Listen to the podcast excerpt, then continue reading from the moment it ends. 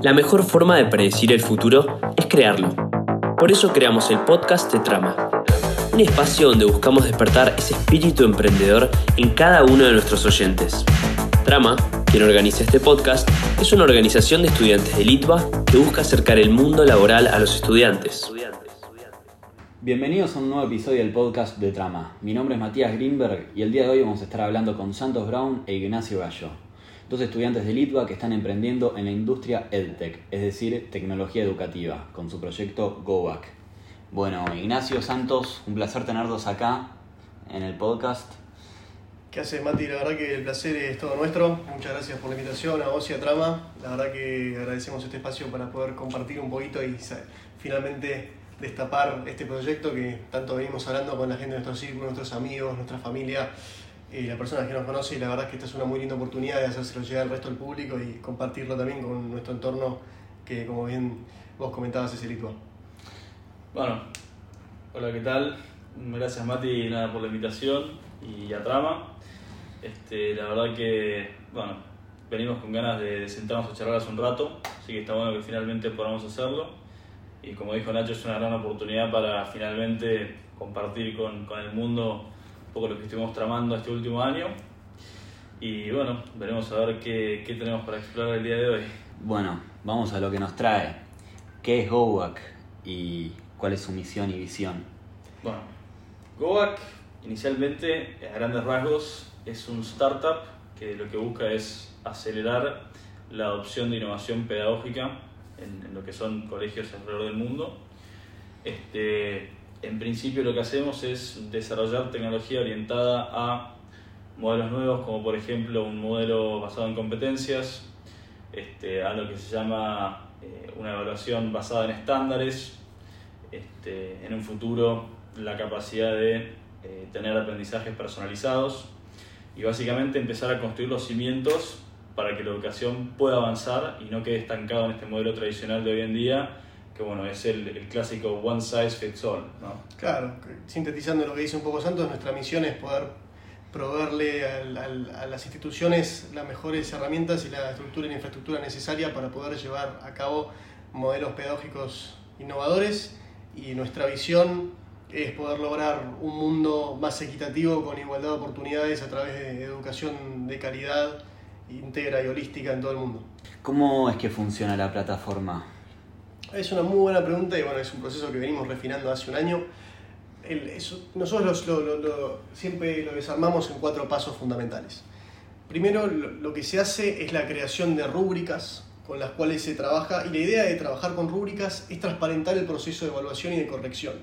¿Esto qué quiere decir? Que todos sabemos las reglas de juego a la hora de entrar a una instancia de evaluación. Aunque esta instancia sea un examen oral, puede ser una presentación, puede ser llevar a cabo una huerta, pero cada actividad va a estar trabajando ciertas habilidades y competencias y potencialmente ciertos contenidos. Entonces primero tenemos que definir cómo vamos a evaluar estos contenidos o estas competencias. Y para eso se diseñan rúbricas con distintos niveles de adquisición y distintos descriptores.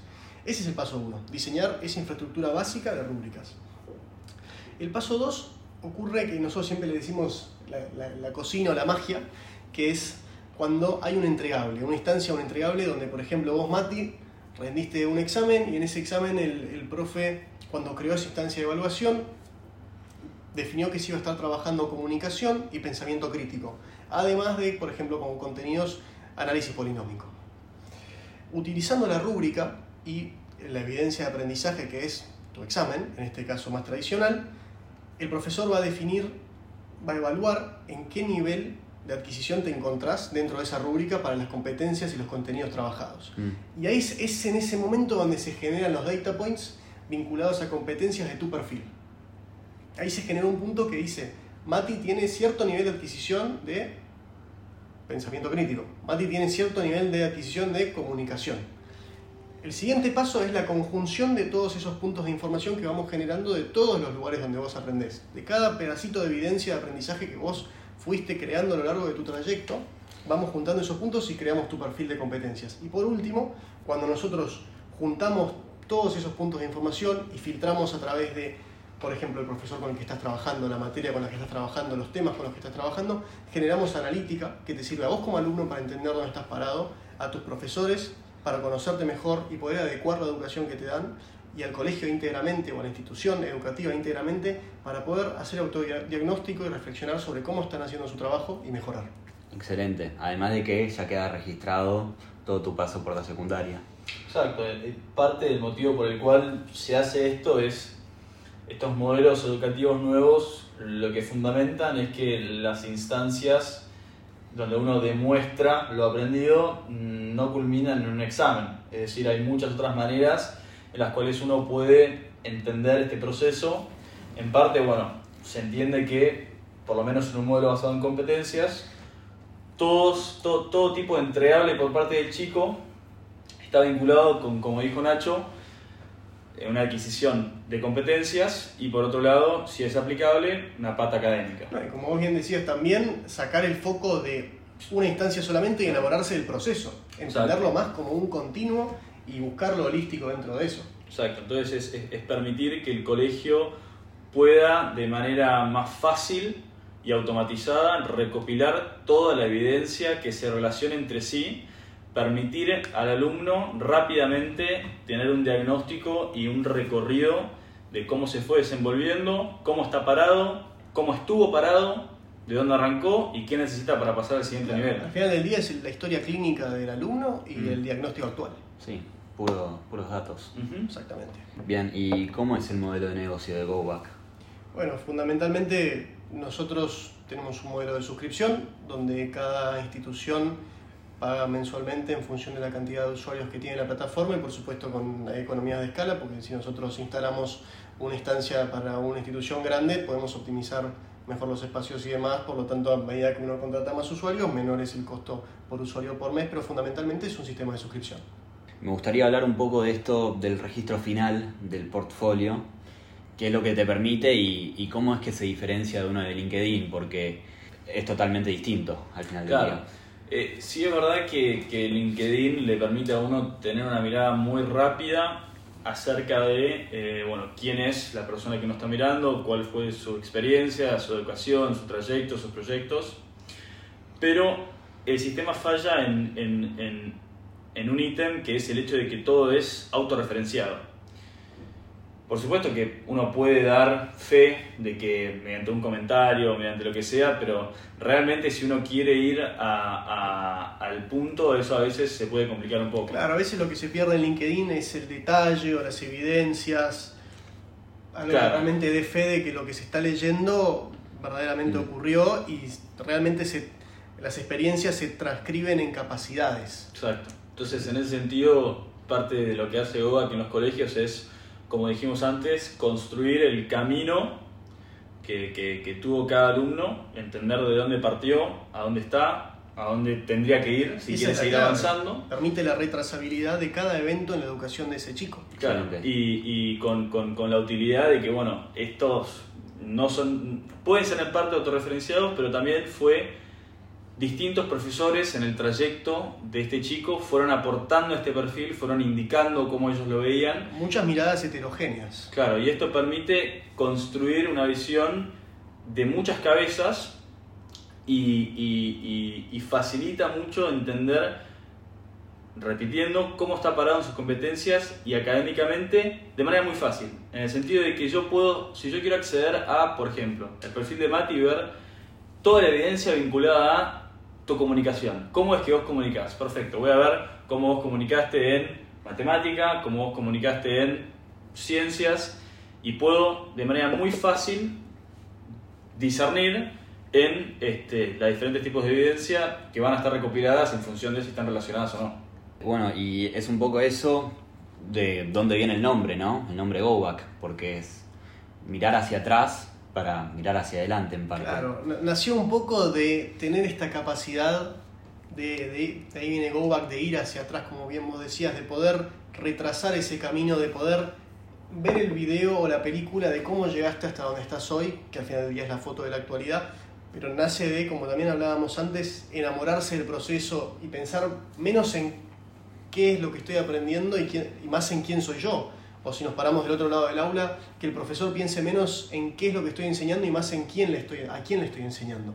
Mover ese foco y, y el, plantear el ir hacia atrás y la retrasabilidad de los eventos genera todo este cambio de paradigma casi de forma implícita, cuando uno se enfoca en las evidencias y las instancias de aprendizaje y se aleja del, del número de los exámenes aislados. Sí, y además me olvidé de mencionar que le permite muy fácilmente al chico mostrarle al mundo o a quien fuera quién es. Claro, al final del día es un showcase, Es un es showcase. una herramienta. Bien. Me parece también importante recalcar que ustedes dos son pioneros del server de Discord de Litva, herramienta que en pandemia fue de gran ayuda para varios estudiantes. Eh, ¿Cómo creen que influyó la pandemia en la educación?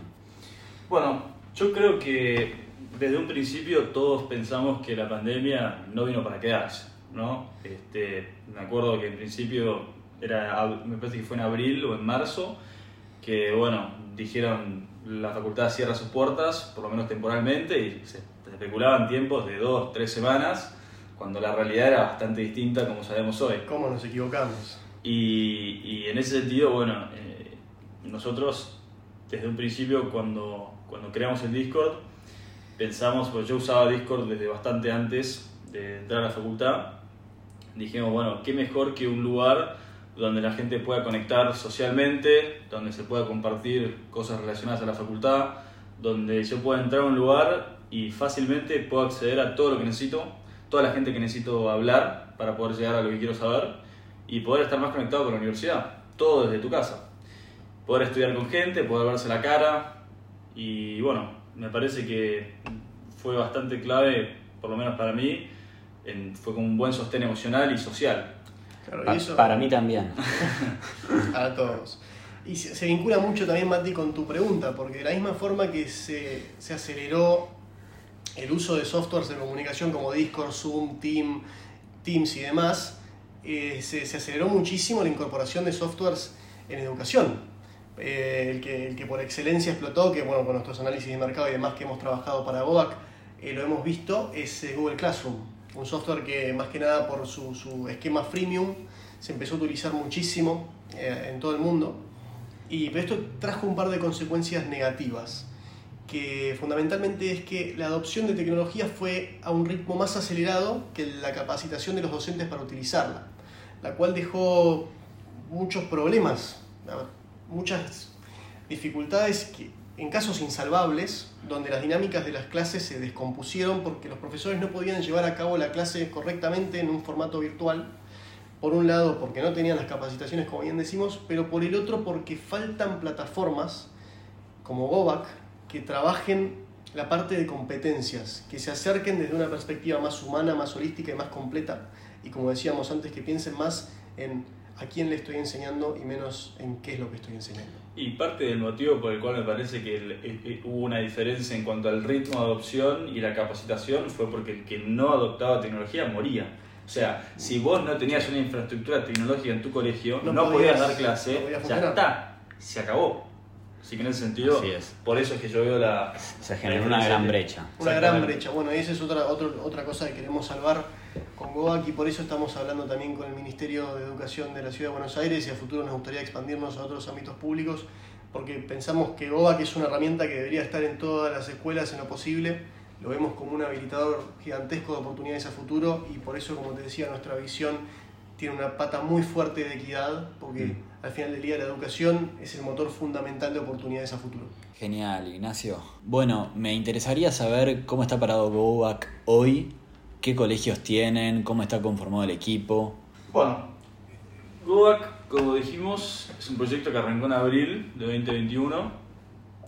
Este, durante ese tiempo hemos logrado mucho. Por un lado, bueno, en- en- hicimos un análisis del producto en el cual exploramos un poco bueno, en, qué, en dónde nos íbamos a estar metiendo, qué funcionalidades queríamos cubrir a grandes rasgos, este, ver qué- qué- qué- hasta dónde podíamos llegar. Y después de terminar esa etapa de análisis, que la hicimos en conjunto con, con nuestro tercer co-founder, Ben Davis, quien es hoy el headmaster del San Andrés, este, bueno, con él exploramos un poco la parte de producto, entender bien pedagógicamente que haya fundamentos para estas funcionalidades. Claro, y fue establecer un poco la relación entre las, la pedagogía y las ideas innovadoras que teníamos, cómo bajarlo a tierra y convertirlo en funcionalidades, ¿no? cómo convertirlo en features para una plataforma de software. Claro.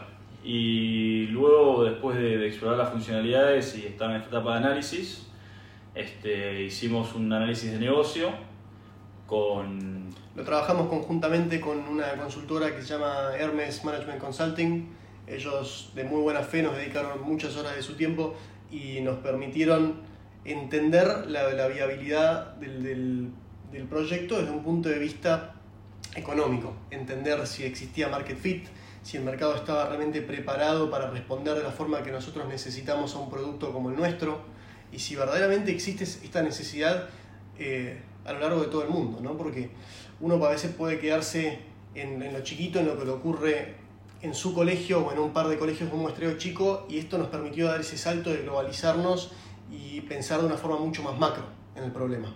Claro, entonces eso nos permitió tener un, como una línea de crecimiento mucho más visible, mucho más transmitible también, porque era algo que se ponía, se podía ver bastante evidenciado y, bueno, muy fácil, mucho más fácil de compartir que no queda en el aire, ¿no? Claro, fue un antes y un después en, en cuestión de material tanto para nosotros como para tirar una línea de centro y entender cuál es el recorrido que queremos llevar, cómo tenemos que digamos, enfocar nuestros esfuerzos y también, como bien dice Santos, para poder compartir con otros, porque uno puede volar y puede respirar, comer, dormir la idea y la sabe de atrás para adelante, pero a la hora de poder compartirla con otros necesitas estas herramientas para poder bajar la tierra y para poder hacérsela entender a los demás. Y bueno, una vez finalizado el, el estudio de Hermes, nos pudimos sentar seriamente con inversores, con fondos, con Friends and Family, para empezar a hacer los primeros aportes de capital para poder empezar el desarrollo.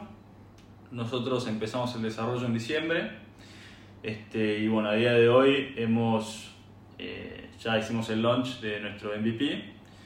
Eh, el equipo hoy está compuesto por tres co-founders, eh, Ignacio, Ben y yo, los tres con tareas bastante distintas.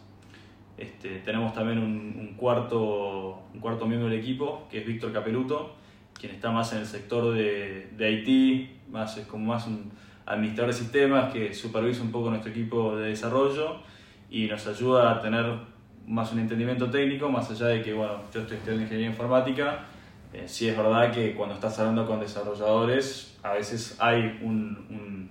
una, suerte, de traductor. Claro. Eh, entonces, eh, bueno, en ese sentido, nuestro equipo de desarrollo está compuesto por otras cuatro personas, además de Víctor, donde tenemos un project manager, este, dos desarrolladores backend, un desarrollador frontend. Aprovechamos también para contarles que bueno, estamos contratando en Goback, estamos buscando desarrolladores, así que si estén interesados, si saben programar este, en React Native, PHP, este, bueno, alguno de estos lenguajes, por favor contáctenos en jobs eh, sería J-O-B-S, arroba gobac, G-O-B-A-K, co. Así que bueno, por favor, este, mándenos por ahí, estamos en contacto. Este, y bueno, tenemos un equipo de legal, que también es contable, y contamos con un equipo de consultoría más pedagógico, que cuenta, bueno, por un lado con una señora llamada Olimpia Mesa, que trabaja en Rumania, en un colegio que se llama Colina Learning Center, que ahora creo que vamos a hablar un poquito y bueno, este, la idea de nuestro equipo es traer gente de diferentes partes del mundo para, bueno, en conjunto con lo que dijimos antes sobre Hermes, de tener una mirada más global, que el producto realmente puede instalarse en diferentes partes del mundo y les resuelva un problema que compartimos todos, ¿no? Sí, un poco lo que hablaba Santos de Colina nos sirve como segue a responder el resto de la pregunta que habías hecho, Mati, que era eh, ¿qué colegios tenemos a día de hoy?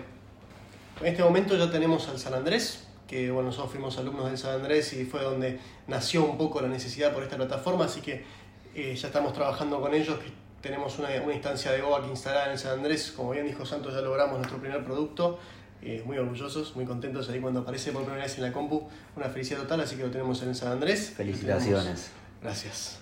Eh, lo tenemos en, en, Colina, como bien decía Santos, que es un colegio fantástico que ahora les voy a contar un poquito más, porque tiene una, unas notas muy interesantes. Colegio de Rumania, correcto. Es un colegio de Rumania, Colina Learning Center, es, un, es una iniciativa pedagógica completamente nueva, vanguardista y pionera, que se enfoca mucho más en algo que, a ver, trabaja con un modelo educativo desarrollado por Harvard que se llama Expeditionary Learning y se enfocan en literalmente la traducción literal sería viajes de aprendizaje. Es sacar las cosas fuera del aula y trabajar con experiencias no convencionales que se enfocan en inculcarle a los chicos eh, las herramientas para el futuro. Más que nada competencias y no contenidos, habilidades. Sí, pues ellos se sentaron y dijeron, más que intentar construir por encima de algo que ya estaba establecido, agarraron, tiraron todo abajo y dijeron, bueno, ¿para qué sirve el colegio? ¿Cuál es la función que cumple? O la función que cumple es preparar adultos para tener una vida satisfactoria, como sea que cada uno quiera definir la parte satisfactoria, pero el sentido es darte las capacidades para que uno pueda tener una vida... Este... Claro, poder aportar a la sociedad, poder crecer, poder ser un miembro activo, poder desarrollarse profesionalmente, poder lograr esos objetivos que a uno lo motivan, a ver, poder eh, realmente conseguir eso que hace que uno se levante de la cama cada día y para eso uno necesita herramientas, necesita capacitación, necesita competencias, necesita habilidades. Y ese es el enfoque primordial de Colina. Sí, lo interesante está que ellos miden el, el progreso y si realmente fueron satisfactorios en su trabajo hasta 30 años después de graduarse. O sea, es un proyecto que realmente me parece a mí por lo menos que entiende la función del colegio. No, no, no, pensarlo, no pensar el colegio como algo que uno debe hacer porque es parte del sistema y eso lo va a llevar, no sé. El caso del modelo educativo de Colina es único, ¿no? Es... No. No. No, no es único en el sentido de que sí es muy innovador, pero es, es, un, es un proyecto que está arrancando en Rumania, pero sin embargo hay muchos colegios alrededor del mundo que ya usan ese mismo modelo. Lo que pasa es que Colina se animó Colina se animó a arrancar con una hoja en blanco que no tuviera estigmas ni culturales ni sociales. Se animó a juntar un equipo de pedagogos y profesores que estuvieran dispuestos a tomar este riesgo y a aplicar, porque lo que pasa muchas veces es que hay colegios que paulatinamente o gradualmente quieren adoptar esto y la realidad es que ese es un proceso muy largo y muchos no se animan porque no saben si la versión epítome de esto, que es la que va a aplicar Colina, es viable y realmente trae todos los beneficios que trae. Entonces, Colina es como un faro que va a alumbrar el recorrido para los otros colegios que lo van a ir haciendo de a poco. Colina está naciendo de esta forma, mientras que los otros se tienen que transformar. Ya hay muchos que están transcurriendo, que están atravesando esa transformación. Mm. Entonces, un poco la respuesta a tu pregunta es sí y no. Se está yendo en esa dirección. Hay muchos colegios, especialmente en Estados Unidos y en, en Europa occidental, que están trabajando ya con estos modelos en mente, que si vos ves sus planes a 10, a 15, a 20 mm. años, es llegar a algo mucho más cerca de Colina que del modelo tradicional, pero es de a poco y es paso a paso. Mientras que Colina se está animando, se está tirando el piletazo, y por eso fueron de los primeros que vinieron a hablar con nosotros a decirnos necesitamos esto que ustedes están desarrollando.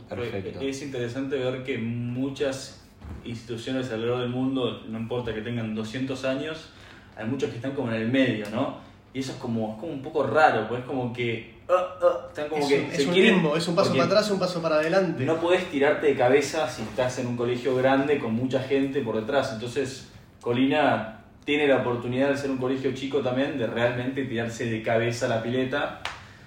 Y ver qué pasa. ¿Qué, es lo que buscan en un colegio para ofrecerles el producto?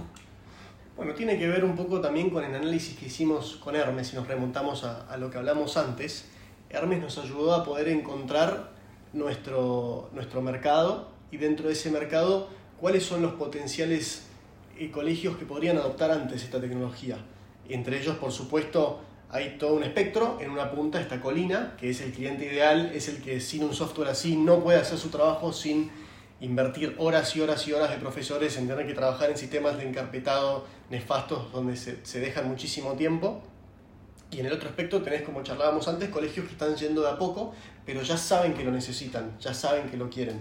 Tienen menos urgencia, porque funcionan, son colegios que tienen una pata tradicional, firme y andan. Entonces esas son las dos puntas del espectro. Si tuviéramos que hablar de secciones geográficas, si tuviéramos que hablar de pedagogías, es lo que decíamos antes. La mayoría de los colegios que están dentro de nuestro mercado inicial serían en Estados Unidos y países nórdicos de Europa, que son los que tienen avances pedagógicos más rápidos y que están apuntando a modelos más innovadores. Y también porque hay una ventaja fundamental en, en Estados Unidos y en Europa, que es que hay distritos de colegios o comunidades de colegios. Entonces vos podés acercarte a un colegio y si te va bien con ellos rápidamente podés llegar a toda una comunidad mucho más amplia de colegios y alumnos.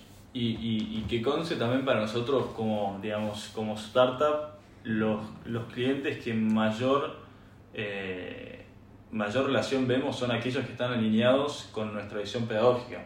Es decir, puede ser que, que quizás en términos de recursos no estén súper avanzados y no estén no, no, no sean este, económicamente muy ricos, sin embargo, si ellos tienen en mente esta, este roadmap que tenemos nosotros de una transición a una educación basada en competencias, una educación moderna, para nosotros no es problema que, que, que, nos paguen poco. Es decir, Aunque no, nos paguen, porque lo importante, como bien dice Santos, es el feedback.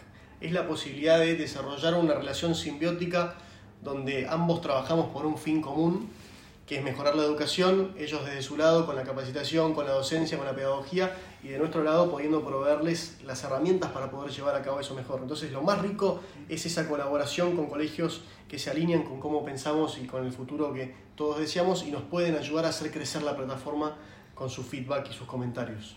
Bueno Nacho, perfecto, quedó más que claro qué es lo que buscan en los colegios eh, como clientes y me gustaría saber si hay algo más que se pueda contar a algún otro colegio.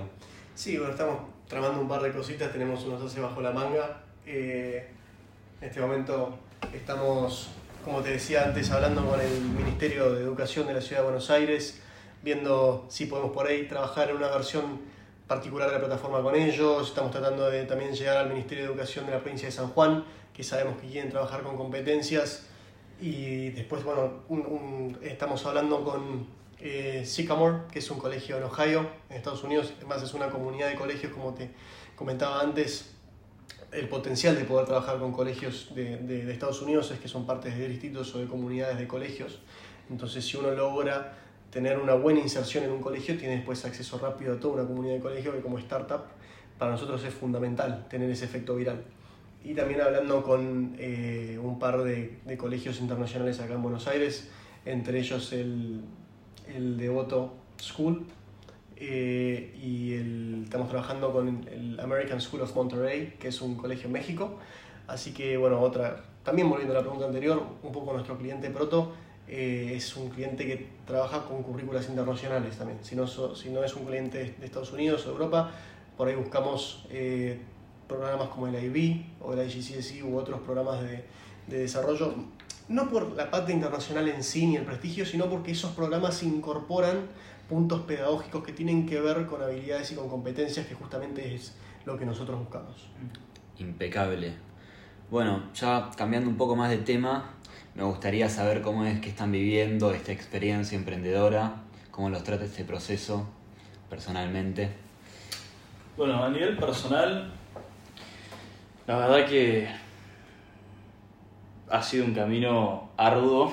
Cuanto menos. Ha sido un camino interesante, divertido. La verdad que nos matamos de risa, nos hemos tropezado, hemos llorado, hemos tenido grandes logros, hemos tenido grandes fracasos. Hemos pensado que nos íbamos a morir. Sí, este, la verdad que, que es un proceso muy lindo, en el sentido de que, por lo menos personalmente, yo pasé a, no sé, no, sé si es triste o si es lindo, pero todos los días, la verdad, yo me levantaba pensando en el proyecto, pensando en cómo, cómo, cómo puedo hoy este, acercar la visión a la realidad, qué, qué, puedo, qué puedo hacer en este momento para mejorar nuestras chances de, éxito. de, éxito. Es un poco como, como estar locamente enamorado. Claro. Locamente enamorado de, de, una idea y lo lindo fue que encontré un loco al lado mío que se enamorara de lo mismo y que me acompañara. Y que los días que, que, yo, que a mí me costaba o que me pesaba, él estaba ahí para empujarme y viceversa. Es como dos, dos amplitudes de onda que se cancelan y cuando yo estoy arriba vos estás abajo y viceversa y nos levantamos mutuamente y nos seguimos empujando para adelante y sacamos lo mejor del otro. Eh, también por eso yo agradezco muchísimo haber encontrado un compañero como Santos, yo siempre le digo que nos, nos encontramos mutuamente, que nos llevó un poquito la suerte, el destino, el ITBA y el colegio nos, nos, unieron para trabajar juntos en algo que nos apasiona mucho los dos y hemos desarrollado una dinámica lindísima como, como equipo, un compañerismo fundamental y también yo por eso admiro a todos los que emprenden solos, porque digo, el camino ya para nosotros fue muy difícil, muy arduo trabajando juntos y teniendo ese compañerismo. Eh, es una montaña rusa de, de, emociones y es fundamental tener al lado tuyo a alguien que te pueda acompañar. Sí, y bueno, esto de... Te lo van a, lo van a haber dicho mil veces seguramente todos, todos lo escuchamos, pero es un camino difícil, no solo difícil, pero uno se va encontrando obstáculos que en un principio no los veía y obstáculos que pueden llegar a dificultar en mayor o menor medida y eso es uno que eso es algo que uno tiene que entender y a nosotros a día de hoy es algo que nos cuesta entender porque uno puede proyectar todo lo que quiere pero hay veces que no sale como uno inicialmente pensó. Es claro lo que dice Santos, porque hay cosas que uno no, no, las, no las ve venir, porque ni siquiera se imagina que existen o que van a ser problemas. Divino, la verdad que es muy conmovedor. Me gustaría saber cómo es también estudiar en el ITBA y emprender a la vez, que es más que un desafío. Bueno, e, e, el ITBA a mí, más que nada, más que la formación académica que, que, que, me, está, me está dando, ¿no? Eh, me parece que por lo menos a mí me da estructura en cuanto al día, me ayuda mucho con la rutina. Yo la verdad que estudiando programación siento, quizás es mi percepción, pero la verdad que me ordena la cabeza. Yo tengo la sensación de que me ayuda a la hora de resolver un problema. Yo creo que estos últimos dos años, por lo menos, como digo, me da la percepción de que me formó la cabeza a tener una mirada mucho más eh, modularizada de un problema. Es decir, siento que a la hora de sentarme a, charlar algún, algún, problema que tenemos en, en GOAC, siento que estoy mejor preparado que antes. Por supuesto que estudiar y emprender al mismo tiempo es algo muy difícil, que bueno, ahora que el proyecto está empezando a tomar cada vez más envión, es algo que vamos a tener que descubrir juntos este año, cómo va a ser compaginar. Como hablamos siempre con Santos, nosotros tenemos roles distintos, pero ante todo somos flexibles y maleables y vamos haciendo lo que nos pide GOAC. GOAC nos va demandando y nosotros estamos ahí acatando a lo que pide el proyecto y al final del día lo que pasa con eso es que hay cosas que no tienen horarios fijos. De repente tenés una reunión con un inversor potencial o tenés una reunión con un cliente o, lo, que, con el equipo de desarrollo y es en ese momento y tiene que ser ahí. Y si estás cursando es muy difícil compaginar eso. En ese sentido la virtualidad nos ayudó un poco a tener más flexibilidad, especialmente clases grabadas o demás, te permiten tener esa flexibilidad. Y ahora va a ser todo un nuevo desafío eh, entrar a este nuevo, a este nuevo cuatrimestre, donde va a haber tanta más presencialidad la verdad que vamos a tener que trabajar mucho en compaginar nuestros calendarios, poder, si no estoy yo, estás vos, ir atajando todo eso. Pero lo que tiene de bueno, como bien decía Santos, el ITBA que es tan exigente que todos los que han estudiado el ITBA saben que te revienta palos y que no te da muchas horas, sos muy eficiente. No perdés el tiempo, eh, no estás al pedo, por así decir. Cuando tenés un problema, como decía Santos, te lo planteás, lo descomponés en sus factores sabes que este es el tiempo que tenés para resolverlo, entonces lo vas a resolver en el tiempo que tenés para resolverlo, porque no te queda otra. Eh, entonces la verdad que rescatamos mucho de eso, pero sabemos, lo, vivimos el cuatro anterior, lo difícil que es compaginar estudio con trabajo, hay veces que uno tiene que elegir una, muchas veces gana la que más te apasiona, que en nuestro caso es el emprendimiento, pero también sabemos la importancia de no soltar para nada los estudios, que, a ver, iríamos en contra de nuestra propia filosofía la educación como herramienta para el automejoramiento, el crecimiento y la resolución de problemas a futuro. Entonces sabemos que no podemos, bajo ningún concepto, soltar el ITBA a cambio del proyecto, así que por, lo pronto es ir haciendo que las dos caminen par y par, y, par, y sobreviviendo, sobreviviendo y empujando. Sí, eso quizás no estamos de acuerdo los dos, pero... pero sí, no, en la carrera es algo muy importante, pero a mí por lo menos, como dije antes, eh, y lamento mucho tomarme tanto tiempo para hablar, pero intento buscar las palabras para describir realmente cómo se siente levantarse todos los días e irse a dormir pensando en esto y pensando qué puedo hacer en este momento para mejorar las chances de, de, de succeed, ¿no? Y, y en ese sentido es algo muy lindo, es algo que, bueno, a veces te, te, no te deja dormir a la noche, pero le da un sentido, le da por lo menos a mí un sentido de vida trabajar en algo en conjunto y saber que, bueno, tenemos la posibilidad de hacer un aporte a un problema tan estructural como lo que es la educación, especialmente en nuestro país. Es tan difícil de mover y tan inercial y que tanto esfuerzo requiere, y como bien decía Santos, esta es la primera vez que hacemos algo que verdaderamente Mm. elegimos y con lo que nos enamoramos. Porque todo bien que al final que la carrera la elegimos nosotros, pero es como que no, no, no había opción de no estudiar nada, había que estudiar. En cambio esto es algo que realmente nos salió a nosotros del corazón, trabajarlo y enamorarnos de esta idea, como dice Santos, es algo que- la primera vez que trabajamos en algo que verdaderamente nos apasiona y lo elegimos todos los días. Genial. ¿Tienen alguna recomendación para aquellos estudiantes que quieran emprender? Si necesitas palabras de inspiración, no lo hagas. te tiene, te tiene que nacer y hay una distinción muy importante que, que me gustaría hacer. Hay una diferencia entre un alumno o una, cualquier persona que quiera simplemente emprender y otra que haya encontrado un problema y quiera emprender. Mm. Porque si encontraste un problema que te fascina, ahí te va a llamar el problema mismo. La solución te va a llamar a que te enamores de ese, de ese problema, pero por querer resolverlo. Que por ahí es algo muy intrínseco de los programadores, pero todo, todo el emprendedor nato lo tiene y lo vas desarrollando y lo vas encontrando en el camino. Si sos una persona que simplemente quiere emprender y todavía no sabes qué, tenés que estar disponible, tenés que trabajar en vos mismo, tratar de mejorarte y abrirte la mayor cantidad de puertas para encontrar esa oportunidad. Claro, yo, yo, yo, creo que definitivamente uno puede buscar las oportunidades, uno puede intentar aprender, intentar mejorar, pero las cosas van llegando y se van dando. Creo que lo importante es estar receptivo a eso, tener los oídos bien abiertos y entender cuando se presenta una oportunidad y rápidamente empezar a trabajar en ella. Y me acuerdo que me dijo, yo el último año de colegio, cuando estaba también con otro emprendimiento, me acuerdo que hablé con, con un amigo que se llama Fernando Oris de Roa, que charlando con él le dije, che, mira, la verdad que estoy un poco preocupado con, con, este, con esta, mi parte de emprendedor y con el último año de colegio, siento que, bueno, que quizás tengo que pasar más tiempo con mis amigos, eh, cerrando esta etapa, y me dijo, mira, vos relajate, que si, si vos tenés realmente este gen de emprendedor, va a salir quieras o no. O sea, es algo, vos me preguntás ahora cómo llegamos acá, no tengo ni idea. O sea, realmente es como una especie de fuerza magnética que, que una vez que se presentó la oportunidad fue como que yo tengo que estar acá y me- nos tiramos de cabeza. Y a eso es lo que yo intento decir, que si uno necesita palabras inspiradoras no lo hagas porque lo vas a saber cuando lo veas.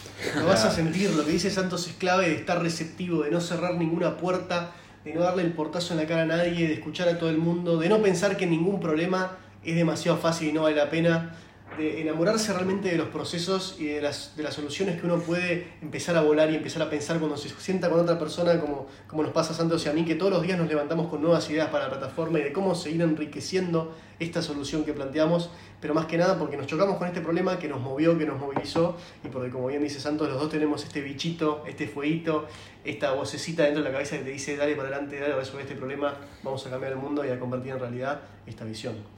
¿Cómo saber si algo te enamora? ¿O cómo saber si algo realmente te está atravesando? Te estás tomando una birra en un bar, estás pensando acerca del problema. Estás en la pileta el fin de semana, estás pensando en el problema. Estás donde sea, en cualquier situación, y hay una parte tuya que está pensando en el problema. Mm. Es, es algo Es estoy una- seguro que todos podemos No compartir. solo. Es Sí. una obsesión, para algunos momentos sana, para algunos momentos no tan sana. Para ir cerrando, ¿tienen algunas palabras para los alumnos usuarios de GoBack? Un poco es, sabemos que es vertiginosa la, propuesta de alejarse de lo tradicional, de lo convencional, de lo que ya está testeado y probar algo nuevo. Eh, y es, anímense, anímense a, no, no quiero decir pensar fuera de la, de la caja porque es medio ya cliché, pero es eso, es animarse a, a tratar de trazar la educación de una forma distinta, no convencional, de aprender haciendo, de aprender con proyectos y Santos lo puede contar de primera mano, él no encajaba en las estructuras tradicionales del colegio, él le escapaba a, las evaluaciones tradicionales, pero hacía muchísimas cosas por fuera de las currículas, por fuera de lo que cualquiera podría imaginar que hace un alumno en un colegio. Proyectos de, de dimensiones inimaginables para chicos de 15, 16, 17 años. Anímense a hacer eso y lo que nosotros queremos pedirle también a los profesores es que utilicen GOBAC para poder hacer el seguimiento de esos procesos, para incorporarlos al aprendizaje, a esos proyectos y a esas instancias excepcionales de aprendizaje. Anímense. Y sí, creo que es una gran oportunidad también para aquellos que no se sienten identificados, como fue mi caso, dentro de esta estructura tradicional y que estos nuevos modelos dan un espacio para que cada uno se destaque en lo que realmente le gusta hacer, para que uno pueda identificar aquellas cosas en las cuales uno está fallando y poder tener un mejor entendimiento de cómo está parado con respecto a las cosas que su colegio cree que van a ser necesarias para tener una vida llena de propósito y una en la cual uno se siente apoderado de ese aprendizaje. Para tomar las riendas de, de la educación de uno. Y que uno pueda ser uno mismo en el colegio. Pasar a ser el personaje principal de la historia y no uno secundario. Excelente. Bueno, pregunta final que hacemos en todos los podcasts de trama. ¿Qué están tramando? Y la verdad que de acá para adelante es hablar con nuestros clientes, como te decíamos, desarrollar esta relación simbiótica, empezar a conocerlos, entender qué valor le perciben a la herramienta que hemos desarrollado, aprender de ellos, de sus necesidades y de los alumnos. Ver el efecto que surtimos en las instituciones, aprender de ello e iterar e iterar. Sabemos que nos vamos a caer, Sabemos que nos vamos a dar golpes, que hay funcionalidades que vamos a dejar muchísimo tiempo y recursos desarrollando y no las va a usar nadie. Y hay otras que van a parecer tan básicas en el momento que nos, digan, que nos la digan que vamos a sentir que tenemos dos dedos de frente. Pero ese, lo que estamos trabajando es aprender. Es seguir aprendiendo, seguir creciendo y seguir mejorando nuestra herramienta para poder llegar a la mayor cantidad de colegios posibles en consecuencia a la mayor cantidad de chicos posibles. Para seguir tocando y mejorando oportunidades en, en donde podamos. Bien. Bueno, eh, chicos, fue un placer enorme tenerlos acá. Eh, así que nada, les agradezco por su tiempo y les deseo lo mejor de lo mejor para el futuro. Bueno, Mati, muchas gracias de vuelta por la invitación. Espero podamos haber por lo menos prendido alguna, un fueguito chiquitito en las almas de, nuestros oyentes y bueno, acercar un poco más a la gente a, lo que es el, el entorno educativo que creo que tiene, hablo sin saber, ¿no? pero me parece a mí que, que tiene muchos obstáculos por delante y bueno, acá estamos nosotros haciendo nuestro mínimo aporte, nuestro granito de arena para un problema que realmente necesita muchas manos. a seguir creciendo, a seguir aprendiendo, a seguir resolviendo problemas y seguir formando emprendedores. Bueno, muchas gracias por este espacio, Mati, y muchas gracias a Trama. Esto fue otro episodio del podcast de Trama. Muchas gracias por escucharnos y si querés saber más, nos podés encontrar en redes sociales como Trama Itba. Si querés escuchar próximos episodios, no te olvides de seguirnos en Spotify.